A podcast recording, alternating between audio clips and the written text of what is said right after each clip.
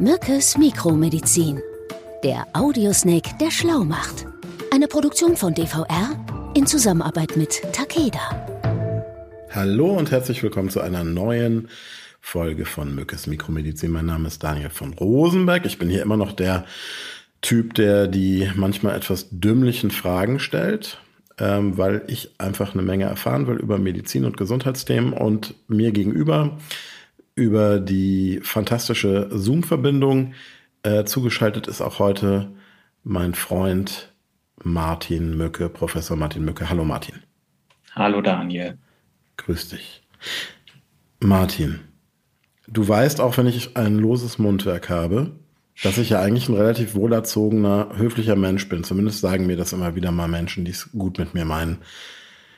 Mir fällt auf, dass ich in den letzten Wochen überdurchschnittlich oft Gesundheit wünsche, weil Leute laut niesen oder husten und ich natürlich mhm. immer noch so diesen ganzen Covid-Paranoia im Kopf habe und denke, oh Gott, oh Gott. Ähm, aber ich habe jetzt mitbekommen, dass viele Leute, die allergisch sind, Allergikerinnen und Allergiker, dieses Jahr irgendwie besonders heftig äh, mhm. getroffen werden. Und ich frage mich, woran das liegt. Kannst mhm. du das bestätigen? Ist das bei dir in der Praxis auch dieses Jahr besonders heftig? Woran liegt das? Ja, ist tatsächlich so. Also dafür gibt es zwei Gründe. Einmal, wir sind jetzt aktuell im sogenannten Mastjahr.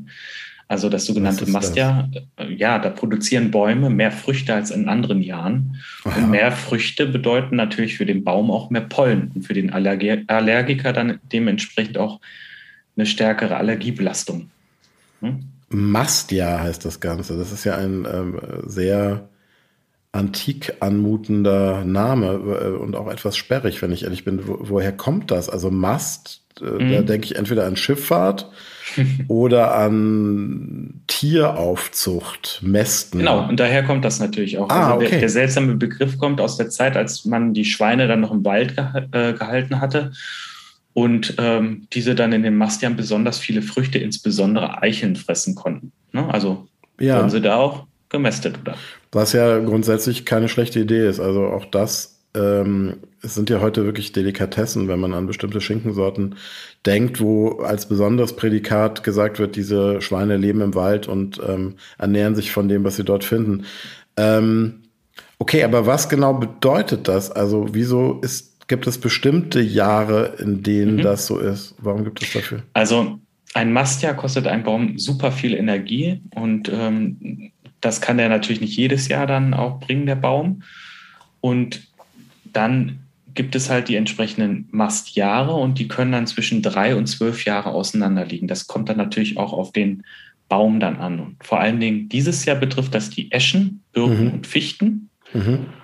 Und ähm, ja, wie gesagt, das äh, sind dann unregelmäßige Abstände. Und äh, was man aber sieht, durch die klimatischen Veränderungen verringern sich diese Abstände aktuell. Ne? Ja, da sind auch. wir jetzt beim Klimawandel. Das ist ein zweiter Grund, warum die Allergiker dieses Jahr besonders leiden müssen. Also ähm, das Problem ist der trockene Frühling, den wir hatten. Und mhm. bei dem werden die Pollen dann durch den fehlenden Regen nicht aus der Luft gewaschen. Und das ist ähm, dann auch wieder ein Grund, warum Leibtraum. die Allergiker besonders drunter leiden. Ne? Also das ist jetzt ja mal wieder so praktisch zugespitzt in der Nutshell die Klima, äh, die, die Klimakatastrophe in ihrer, in ihrer direkten Auswirkung. Ähm, und das ist ganz interessant. Da kannst du bei, der, bei den Allergikern den Klimawandel an, anhand äh, der verbrauchten Medikamente und der Taschentücher. Ja, Wahnsinn, oder? Ziffern. Ja, also, ja, also wenn es jetzt derjenige oder diejenige, die es jetzt noch nicht begriffen hat, das ist wirklich sehr greifbar. Ähm, sag mal, äh, ich persönlich habe, jetzt ja mal ich doch ein bisschen ja so ein bisschen Heuschnupfen. Ich bin da so ein Spätberufener, das jetzt so in den letzten zwei, drei Jahren entwickelt. Es wird aber irgendwie von Jahr zu Jahr auch blöder und stärker. Witzigerweise oder merkwürdigerweise dieses Jahr habe ich kaum Probleme. Mm, Katzenhaar ist auch noch so ein Thema. Deswegen die Frage auch noch mal, was gibt es denn so neben diesem klassischen Heuschnupfen eigentlich? Was sind denn so die häufigsten Allergien? Also es gibt die sogenannten Inhalations- und Kontaktallergien. So kann man mhm. die ganz grob unterscheiden. Also wir haben, wir haben ja gerade schon darüber gesprochen, die Pollenallergie äh, mit Heuschnupfen, Kontaktallergien, Tierallergien typischerweise ähm, auf Katzen beispielsweise, ne? Katzenepithelien, Lebensmittelallergien, da Klassiker vor allen Dingen äh, ähm, die, die Patienten, die auf ähm, histaminreiche Nahrung zum Beispiel oder ähm, ja, was haben wir noch? Was ist denn, reagieren, ne? was ist besonders histaminreich, wenn man jetzt so, wir reden ja häufig über Ernährung, ähm, radioaktive Bananen, äh, was hatten wir noch in letzter Zeit, Superfood. Äh, was ist besonders Also histaminreich? Rotwein, Thunfisch, Hartkäse beispielsweise, ne? Also das sind so die Blockbuster, wenn man die hört.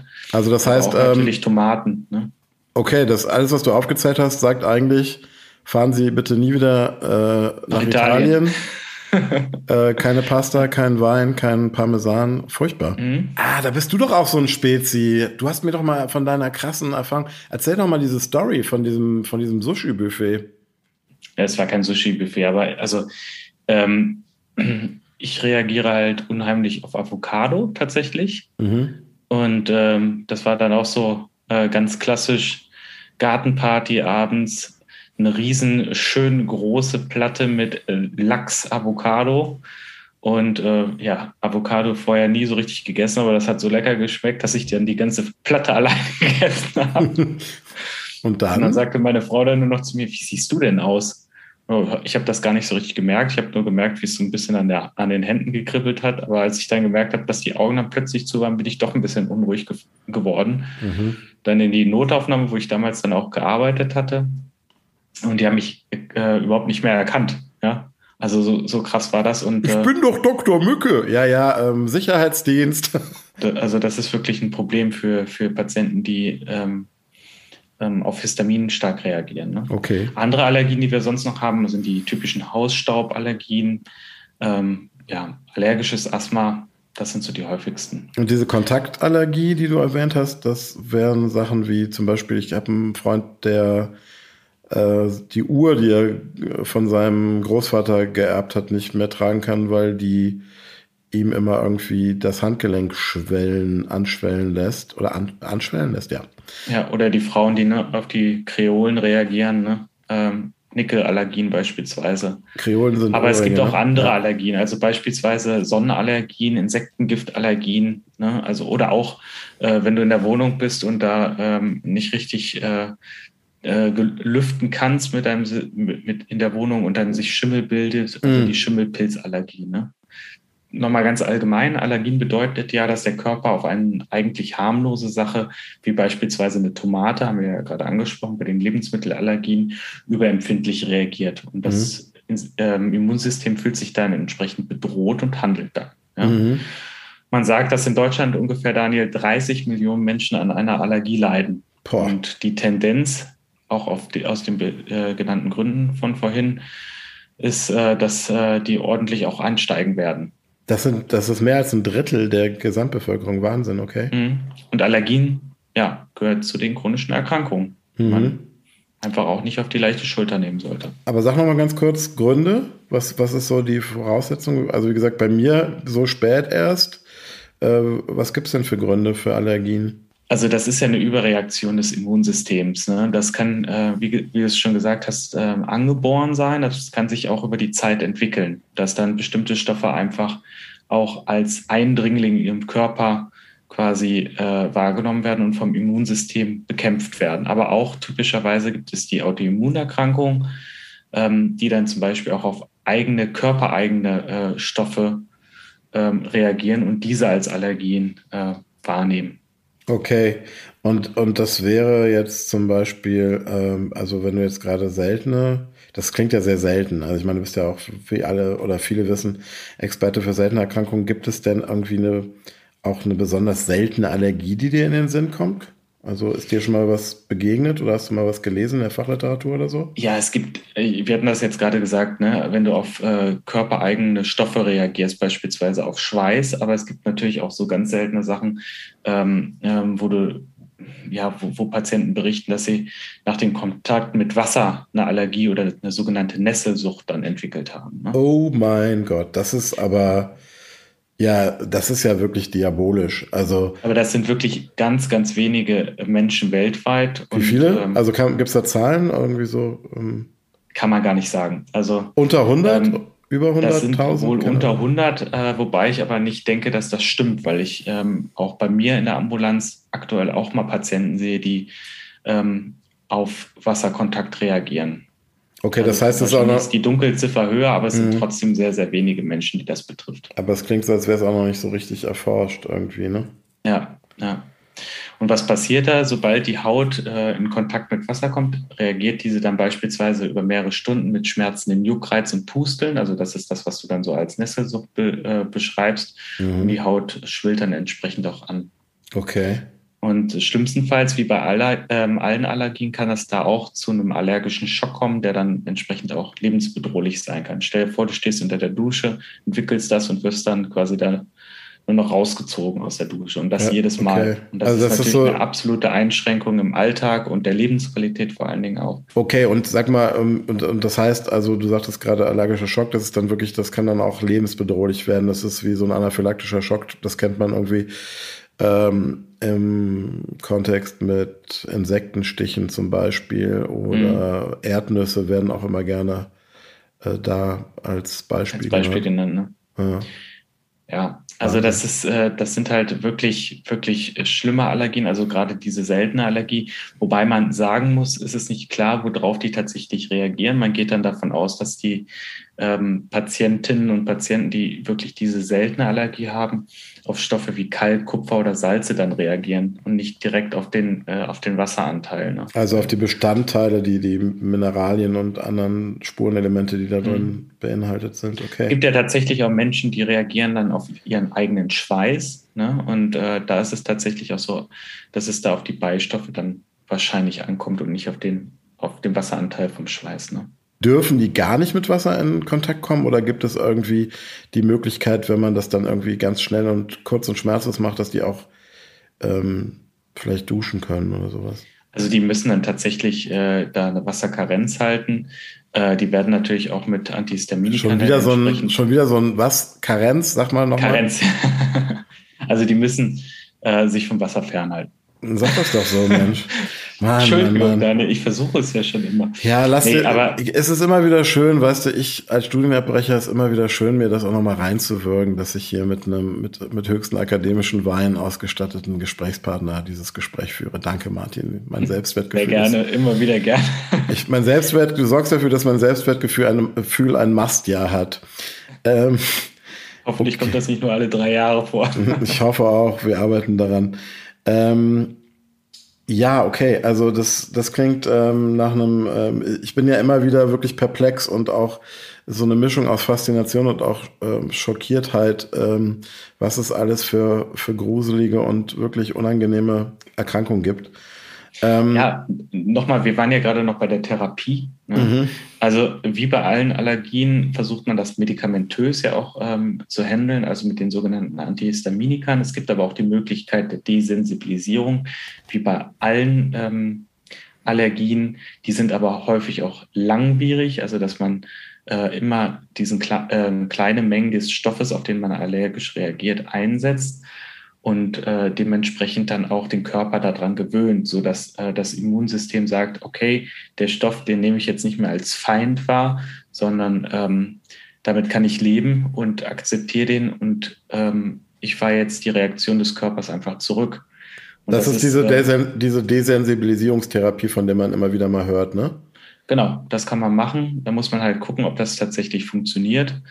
Ähm, aber wie gesagt, man muss dann auch da dranbleiben und das dann auch ähm, zusammen mit einem, ähm, mit einem erfahrenen äh, Dermatologen, Allergologen ähm, durchführen.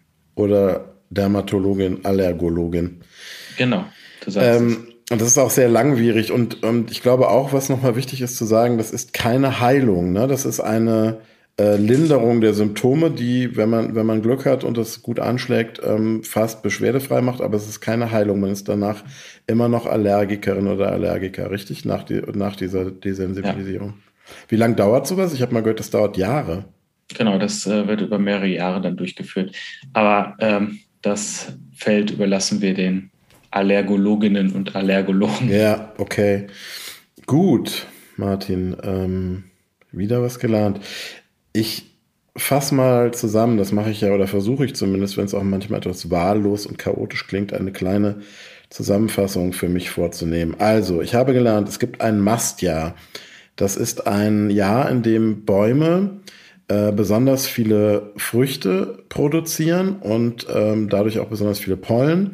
Das Wort Mastjahr kommt daher dass früher ähm, die Tiere ähm, dadurch besonders gemästet wurden oder sich selbst gemästet haben.